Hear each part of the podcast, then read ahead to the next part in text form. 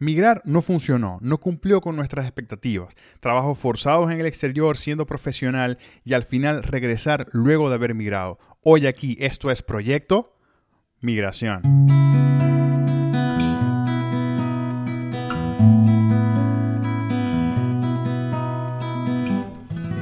Bienvenidos, mi nombre es Gustavo Parra, esto es Proyecto Migración y nada, se nos llegó la tercera temporada y con ella las vivencias de migrantes que están gustosos y dispuestos a compartir con nosotros sus vivencias. Este episodio es el primer episodio de este tipo porque compartiré con alguien que salió de Venezuela, lamentablemente la migración no se dio de la manera esperada y regresó al país con las mismas ganas de seguir adelante, con el mismo empuje, aunque con condiciones obviamente distintas. Mi primo querido Gerardo Hernández desde Maracaibo, Venezuela. Primacho, ¿cómo estáis hoy?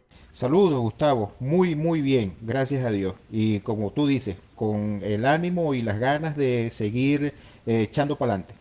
Qué bueno, hermano. Vos sabéis que la gente estaba ansiosa. Me preguntaban, ¿cuándo vas a retomar las entrevistas con los migrantes? ¿Cuándo vas a comenzar otra vez con invitados que hablen de sus experiencias? Y básicamente yo, yo siento que la manera más hermosa de que uno pueda trascender, la manera más, más fabulosa en la que uno pueda evitar que las demás personas pasen lo que uno pasó, definitivamente es contando historias. Es diciendo qué fue lo que nos pasó, cómo nos pasó.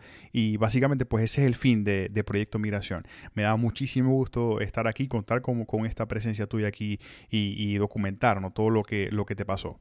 Quiero que entremos en materia de una vez. Vos saliste de Maracaibo, ¿cuándo específicamente y hacia dónde? Bueno, Gustavo, yo salí de aquí de Venezuela el 15 de septiembre de 2018. Salí rumbo a Buenos Aires. Buenísimo. Ese fue mi, mi destino. Ok, te pregunto, ¿cuánto tiempo estuviste en la Argentina, querido? Bien, bueno, estuve allá en Buenos Aires prácticamente un, año, porque tuve que lastimosamente regresarme a, Venezuela el primero de septiembre del año pasado, de 2019. Coño, saliste exactamente siete años después que nosotros salimos de Venezuela. Yo salí de Venezuela el 15 de septiembre, pero de 2011. Y esa fecha es, arracho, porque esas fechas no se olvidan, son como un cumpleaños. Te pregunto, primo, ¿cómo fue esa experiencia? ¿En qué trabajabas? ¿Cómo era tu rutina allá en Buenos Aires? Ah, qué bien, excelente. No, no, no sabía ese dato. Bueno, eh, primo, te comento. Por supuesto, yo me fui de aquí, de, de Venezuela, con todos mis papeles en regla. Gracias a Dios tuve la, posibilidad de, certificar y apostillar todos los documentos este, necesarios pensando en, establecerme allá en Buenos Aires. Entiéndase con todo esto que si títulos, que si programas, eh, en fin, toda, toda esa documentación.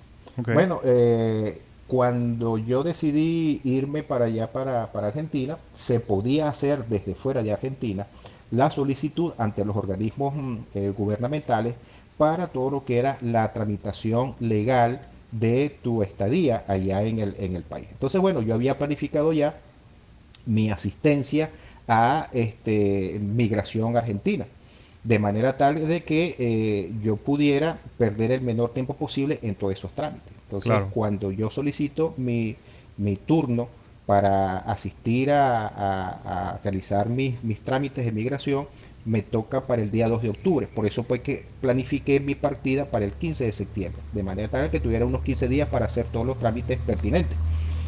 Bueno, una vez que, llego allá, por supuesto, este, empiezo a, adaptarme a, la ciudad y, a ver cómo es el, movimiento. Entonces, eh, hago, eh, se llega la fecha en que yo tengo que ir a migraciones, hacer el trámite este, ante el organismo competente. Eh, y bueno, mientras espero a que me, a que me llegue mi, mi DNI, mi, cédula argentina, no podía hacer nada. Porque eh, es bien sabido que a diferencia de aquí de Venezuela, que una persona sin documentos de, de identidad nacionales puede trabajar, en otros países si tú no tienes el DNI, si no tienes el RUT, si no tienes la, cédula de identidad, pues difícilmente consigues trabajo. Entonces, bueno, fue un periodo donde yo estuve primero eh, eh, eh, analizando posibles puestos de trabajo, instituciones a, cuál enviar mi CV, en fin, toda esa serie de, cosas. Hasta que por fin, el día 27 de diciembre del año 2018, eh, me llega el mensaje a mi correo de que ya mi DNI está listo. Pues excelente. El DNI estuvo listo el día 27 de diciembre y me llega al apartamento donde yo me estaba quedando, en casa de unos, de unos eh, sobrinos de, mi esposa, eh, me llega mi, mi DNI.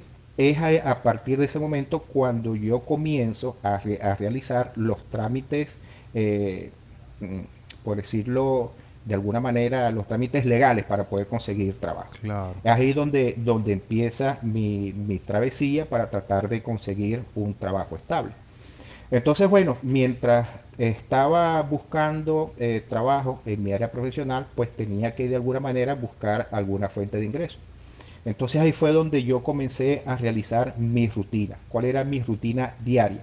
Mi rutina diaria era salir en el día a buscar algún trabajo, algún oficio, pues, algún oficio en alguna tienda, como vendedor, como eh, cargador de cajas, en fin, cualquier cosa que me permitiera obtener ingresos. Y eso lo yo salía temprano, todos los días, ya a las 7 de la mañana yo estaba saliendo en el metro, en el subte, este, yo veía el mapa de la ciudad y entonces sectorizaba. Entonces decía, bueno, mañana me voy a ir a tal sector. Y me recorría durante todo el día, durante todo el día me recorría ese sector buscando trabajo.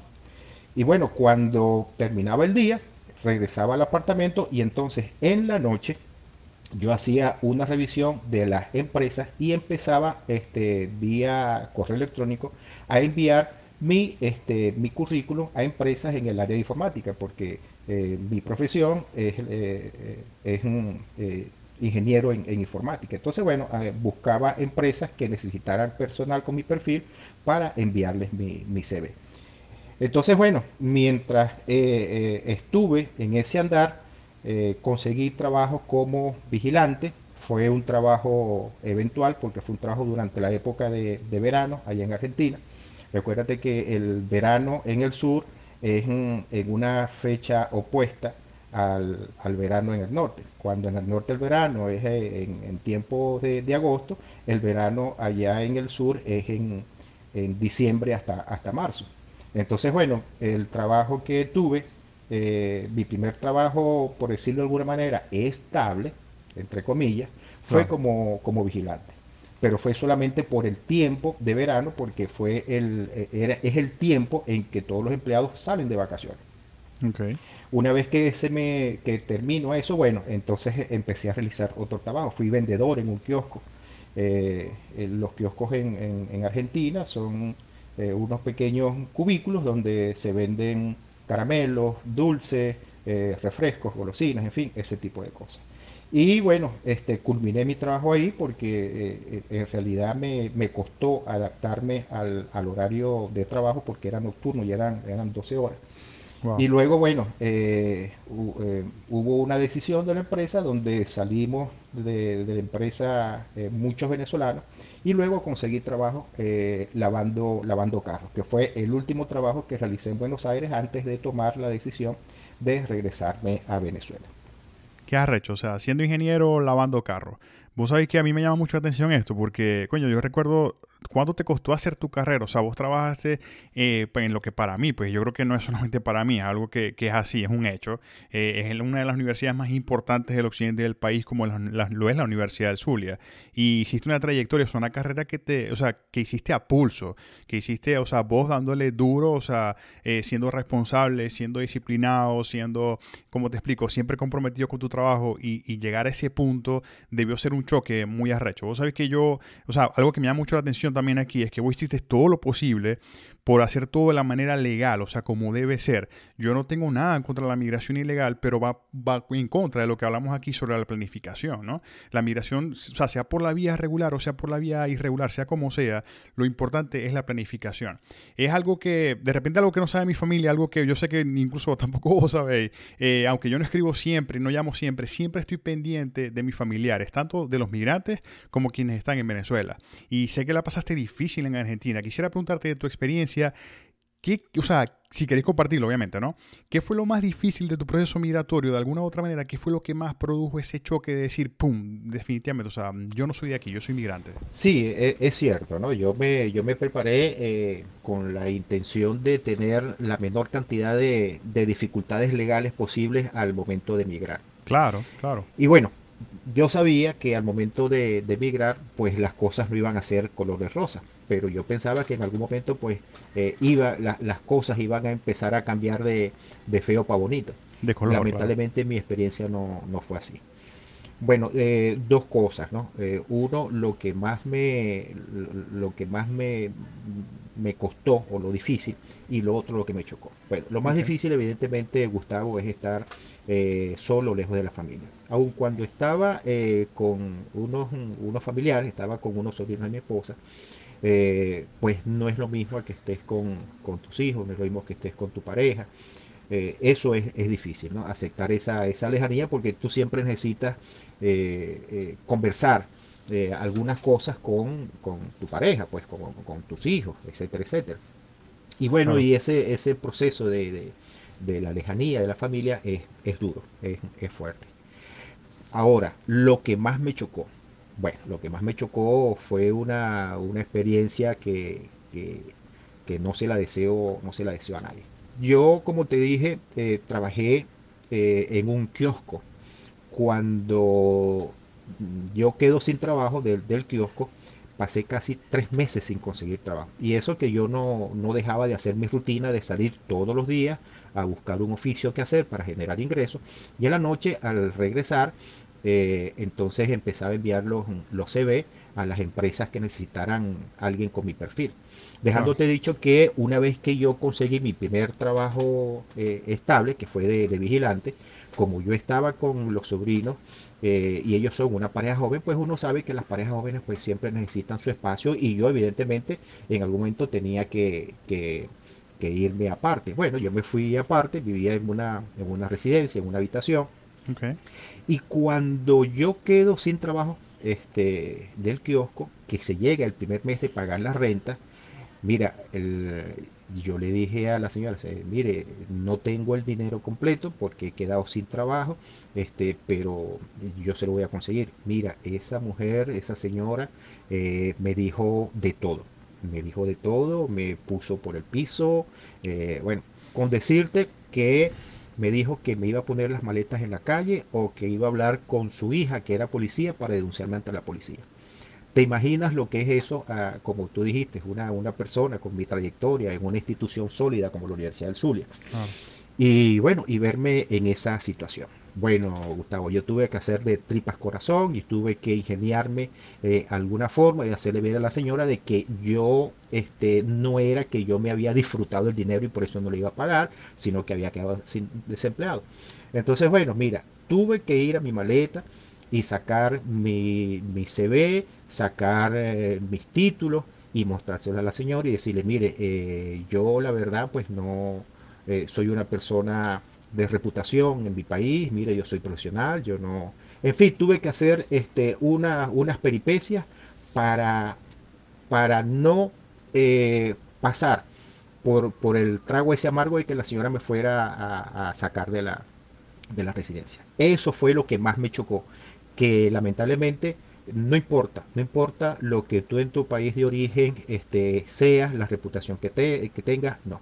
Eh, te tratan como que, no todo, no todo, pero sí, eh, mi experiencia particular fue que me trataron como que si yo fuera eh, cualquier cosa. Es difícil, lo que yo te entiendo. Creo que, yo creo que el gasto más temido para quienes salimos de Venezuela es la renta. Porque difícilmente hay un venezolano en el mundo que haya salido de Venezuela acostumbrado a pagar renta, ¿me entiendes? O sea, a nosotros nos pasó en dos ocasiones algo parecido con la renta y, es difícil. O sea, en la primera ocasión, pues nos pasó cuando nos quedamos sin trabajo la primera vez. En este caso, pues nosotros, a diferencia, a diferencia de nosotros hablamos con la señora y la señora tuvo bien a decir, no, no hay problema, o sea, resuelvan su rollo, pues y, y ya después eh, nos arreglamos. Pero en el, en el siguiente caso, en el segundo caso, me pasó igual. O sea, yo trabajé, empecé a trabajar con gobierno del Estado y gobierno del Estado de México es como en Venezuela. Entonces yo pasé seis meses sin cobrar. Obviamente cuando ya llevaba el mes cuatro, o sea, el tipo me mandó a llamar y, o sea, como que, ¿qué fue lo que está pasando? ¿no? O sea, porque no estoy recibiendo el dinero de la renta. Aparte de eso, o sea, como para agregarle el, plus, el tipo era jefe de AIME. Entonces vos te puedes imaginar la incomodidad de que el tipo siendo, o sea, el tipo era jefe de AIME, pero también era dueño de la casa. Entonces, estar en esa posición es, es bastante incómodo, te lo juro que, que te entiendo. Y lo que decís también, o sea, migrar, migrar solo, o sea, no es lo mismo. Ve, yo, yo estuve 15 días solos en México y mientras arreglaba, o sea, hacíamos todos los arreglos pues para que Aime se fuera de Maracaibo, de Maracaibo a México. Y nada más fueron 15 días y no estaba tranquilo, la cabeza te da muchas vueltas porque, o sea, no es lo mismo como vos decís, o sea, no es lo mismo, coño, uno tiene una persona al lado a quien le cuenta sus frustraciones, a quien le dice, coño, estoy triste o estoy decaído y te sube el ánimo, a no tener a nadie. Entonces, obviamente e, es, difícil. Yo hablaba mucho de esto con mi mamá y, y sobre eso, o sea, sobre el hecho de decir, la migración cuando se hace solo, eh, o sea, duplica la dificultad. De por sí la migración tiene un, tiene un grado de dificultad. Cuando uno lo hace solo, como que esa dificultad se duplica. Ahora, obviamente todo esto me lleva a preguntarte algo que, que, es obvio, pero que es una pregunta obligada. O sea, ¿qué hizo que con el paso de ese año que transcurrió vos decidiese regresar a Venezuela? Porque carajo, o sea, no me imagino la mezcla de emociones para tomar una decisión así, que no es mala o buena, simplemente es muy difícil.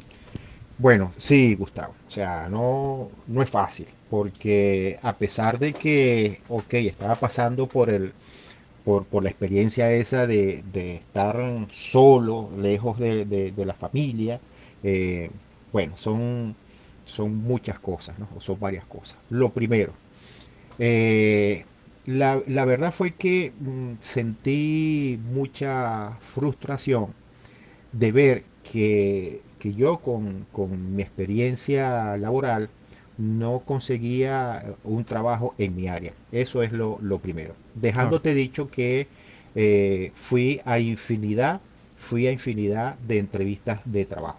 Muchas, muchas. Eh, eh, yo hacía mi rutina de enviar los CV a las empresas del área de, de IT.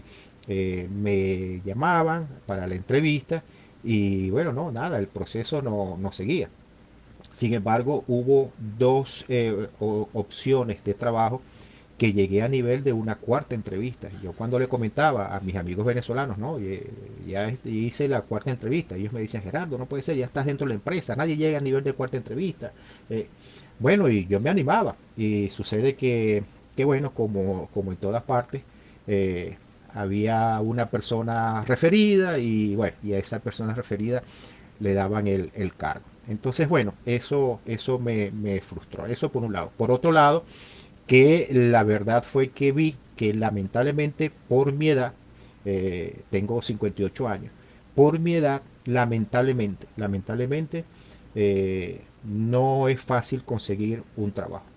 Ya, parece ser de que eh, en nuestros países subdesarrollados, ya después que tú pasas de los 30 años de edad, es como que si no importara tu experiencia, no importaran tus conocimientos, no, nada, nada, nada, nada. Entonces, bueno, se prefiere a los muchachos jóvenes, a las nuevas generaciones para ocupar esos cargos y nosotros pues quedamos relegados. Entonces, eh, eso, más la experiencia, ah, bueno, porque eh, lo otro que te voy a comentar es que después que yo pasé eh, esos casi tres meses sin trabajo, consigo el trabajo lavando carros, imagínate tú. Y yo dije, nada, tengo que echar para adelante. Y cuando ya yo consigo el trabajo lavando carros, es pleno invierno. Eh, entonces, bueno, tú no sabes lo que, lo que, lo que nos cuesta a los maracuchos este, enfrentarnos ante un clima frío. Pues. Entonces, yo me yo todos los días de la mañana me levantaba temprano y solamente de pensar en que me iba a mojar eh, con ese frío del carrizo, entonces, bueno, eso me paraba el pelo. Entonces, este, cuando yo consigo ese trabajo, eh, se dan las elecciones en Argentina el año pasado, el día domingo 13 de agosto, no se me olvida. Hmm. Y el día lunes, enseguida hay empresas que están eh, despidiendo personal, hacen reducción de personal y por supuesto en la empresa donde yo estaba trabajando, eh, el primero en salir yo porque era el más viejo de la empresa, el de 50 y pico de años. Entonces, bueno, quedo otra vez sin trabajo y es cuando yo comienzo a analizar nuevamente mi situación en el extranjero. Ah. Porque entonces yo digo, bueno, ahora estoy otra vez sin trabajo, estoy desempleado. yo tenía mi boleto de retorno a Venezuela, que tú sabes que los boletos tienen una caducidad al año, y yo empecé a sacar cuentas. Yo decía, bueno, ¿cuánto cuesta? Si, si yo no me regreso a Venezuela, eh, ¿en cuánto tiempo puedo yo reunir el dinero para comprar el boleto de retorno? Esa fue la primera cuenta que yo saqué. Y lo otro, Ajá, y si yo no consigo un trabajo estable que me permita reunir el dinero para un boleto de retorno, o si no consigo un trabajo que me permita traer a mi familia, entonces, ¿cómo hago? ¿Qué voy a hacer yo aquí? Entonces, bueno, fueron muchas emociones encontradas, muchas, muchas emociones encontradas. Por supuesto, eh, me contacto con, mi esposa, hablo con ella y me dice, Gerardo, eh, bueno, si es necesario que te vengas, vente, que para que estés llevando y aguantando palo por fuera, los podemos aguantar igualito por acá, por Venezuela. Claro. Y entonces, bueno, eso fue lo que me, lo que me llevó, ese, ese conjunto de cosas, fue lo que me, motivó a retornar aquí a Venezuela. Ve, hay vainas difíciles en la vida. Yo creo que una de las vainas más difíciles es que te despidan de un trabajo que no te gusta. Porque uno no renuncia, uno, no renuncia obviamente por la necesidad de, un sueldo, uno trata en su afán de querer hacer las cosas bien, hacer las cosas bien, y ya cuando pues no le sirve, pum, chao, cheo y listo. O sea, te botan como un perol porque ya no hace falta. Ahora te pregunto, hermano, sincero y franco, ¿Cómo te sentís hoy con esa decisión que tomaste en aquel momento? ¿Habéis sentido arrepentimiento o sentís que fue definitivamente fue la mejor decisión que pudiste haber tomado en ese momento? Bueno, primo, la verdad es que eh, arrepentimiento no, lo siento, ¿no? Ya cuando uno toma una decisión, eh, uno tiene que afrontar las consecuencias, pues así como tomé la decisión de irme a Argentina y afrontar las consecuencias que eso conllevaba, pues lo mismo me tocó hacer eh, al retornar aquí a Venezuela. pero hay algo, Gustavo, eh, como ofrece el decir popular, el tiempo de Dios es perfecto. Amén. Y yo me fui eh, a Buenos Aires con la mejor intención de poder echar para adelante para poder ayudar a, mi familia, pues, para llevarme a mi, para a mi familia y poder ayudar a los que se quedan aquí en Venezuela, porque para nadie es un secreto que la situación aquí en Venezuela mm. está bien difícil, está bien dura. Entonces, bueno, lo que yo fui a, buscar a Argentina, lamentablemente no lo conseguí. Pero Dios, eh, digamos que no nos desampara. Aquí, bueno, gracias a, Dios pude conseguir un trabajo. Eh, no me va mal porque es un trabajo que hago online con una empresa norteamericana. Y bueno, recibo eh, una contraprestación que me permite solventar la situación. Pero eso soy yo. O sea, lo que es lamentable de esto es que no todas las personas aquí en Venezuela llegan a tener esa, esa bendición de Dios de tener un trabajo, digamos, eh, con una remuneración que te permita por lo menos solventar tu día a día. Resolver, claro. Entonces, bueno, te digo, no me arrepiento. Eh, además de eso, estoy nuevamente al lado de mi familia. Estoy aquí pendiente de, mamá, que ya anteayer cumplió sus 85 años. Mm. Y, bueno, eh, aquí estoy eh, echándole pichón, trabajando y, nada, eh, viendo a ver cómo, cómo nos termina de ir para, para terminar de, de aclarar nuestro, nuestro horizonte. Amén, hermano, eso es lo importante. Qué bueno que pudiste regresar eh, pues y trabajar en lo tuyo, porque al final de cuentas lo que es de uno es de uno, o sea, lo que es del curado para la iglesia, como dice mi mamá, ¿no? Lo que es de uno es de uno, eh, donde sea que estéis, a donde sea que vayáis, las vainas que están hechas para uno están hechas para uno. Y qué bueno que, o sea, que regresaste pues y que estás ahorita con esa, con esa mentalidad. Me quedo sin palabras, te lo juro, porque me impresiona mucho esa, esa serenidad con la que te escucho. Obviamente estás al lado de tu familia, estáis con los tuyos, estás en tu lugar y estás haciendo lo que a vos te gusta. O sea, al final al final eso es lo que cuenta y eso, eso es lo importante y es lo que me gusta mucho de tu experiencia. Ahora te pregunto, si pudieras viajar en el tiempo a ese 14 de septiembre de 2018, es decir, el día antes que saliste de Maracaibo, y poderte dar un consejo a vos mismo, ¿qué te dirías? Bueno, Gustavo, en realidad yo me en algún momento me puse me puse a pensar sobre eso, sobre esa decisión que tomé para irme para Argentina y como a reflexionar. Y te digo sinceramente, me diría lo mismo que en ese momento me dije. Gerardo, para adelante. Las experiencias hay que vivirlas, la vida hay que vivirla. Uno no sabe qué es lo que le depara el futuro, pero uno tiene que vivir esas experiencias para poder hacerse como persona. Eh, son también algunas, algunas cosas que te ayudan a alimentarte. en, en, toda, en toda nuestra vida nosotros vivimos experiencias y aunque tengamos la edad que tengamos, siempre vamos a aprender algo. Bueno, esta experiencia me ayudó a mí a, aprender algunas, algunas cosas ya a, mis cincuenta y tantos años, cosas nuevas, pues cosas que no había experimentado. Y te digo, no, no me arrepiento de haberme regresado y no me arrepentiría de irme otra vez. Pero bueno, eh, es lo que, lo que yo me diría a mí mismo. Eh, quizás a otra persona le diría otra cosa, en fin, no sé, pero es lo que me diría a mí mismo. Esa es tú, primacho. De verdad que muchísimas gracias por querer compartir con nosotros y tu disposición pues, para documentar esa experiencia tuya. Vale mucho escuchar este tipo de vivencias porque a veces la gente piensa que una vez migró no hay vuelta atrás y luego vive en su migración como si fuese una condena y no es así. Gracias a Dios somos libres de decidir movernos a donde queramos. Si no nos sentimos felices o plenos, donde sea que estemos, donde sea que estemos, uno, uno tiene derecho a, a elegir y a decir, a rectificar. Básicamente decir, no, aquí no es, me voy para otro lado o simplemente me regreso y listo. O sea, la finalidad de esto y el nombre del juego, por decirlo así, y no quiero minimizar con esto la seriedad que tiene la migración, pero finalmente cuando lo vemos como un deporte y nos damos cuenta que la finalidad es simplemente ser feliz, buscar la plenitud y, no solamente buscarla, sino alcanzarla, ya estamos del otro lado. Ahora te agradezco mucho por esa disposición, primo. Muy, muy agradecido a ti por haberme brindado la oportunidad de ocupar este, este espacio en, en tu podcast. Y bueno, ojalá que mi experiencia... Eh, quien pueda tomar algo bueno de ella, pues que la tome. Y, bueno, es una vivencia que, que, yo tuve particularmente, es mi vivencia particular, fueron mis decisiones particulares y bueno, cada quien este, las toma eh, a su manera. Felicidad, que nos siga yendo bien. Gracias, Primacho. Mi gente, los invito a que me sigan en mis redes sociales en Instagram, arroba Gustavo Elías Parra, en Facebook, en el Facebook fanpage, arroba Gustavo Parra PM o Gustavo Elías Parra, como se les haga más fácil, en la cuenta de Twitter, arroba G Parra. Los invito también a que me sigan en mi canal de YouTube, Gustavo Elías Parra, y también a leer en mi blog disponible en la web, en la página www.proyectomigración.com, diagonal blog, donde semanalmente escribo pues entradas, artículos referentes también con el tema de la migración. Los invito a leer mi libro, Proyecto Migración. Por ahí hablé con una gran amiga que me decía, yo pensaba que el libro era como que una continuación del podcast, o era que iba a sintetizar las, entrevistas del podcast al libro, y no, o sea, en el, en el libro Proyecto Migración hablo básicamente lo que fue nuestra migración, la migración mía y de Aime de Maracaibo a México y todo lo, que pasamos en ese trajinar en esos cinco años. E hice una síntesis pues, de, los aprendizajes que tuvimos, ¿no? que, tuvimos tanto Aime como yo en esa, en esa migración. El libro lo pueden conseguir en Amazon. Lo puede, la manera más fácil que pueden acceder a él es eh, yendo a la página web www.proyectomigración.com, diagonal libro.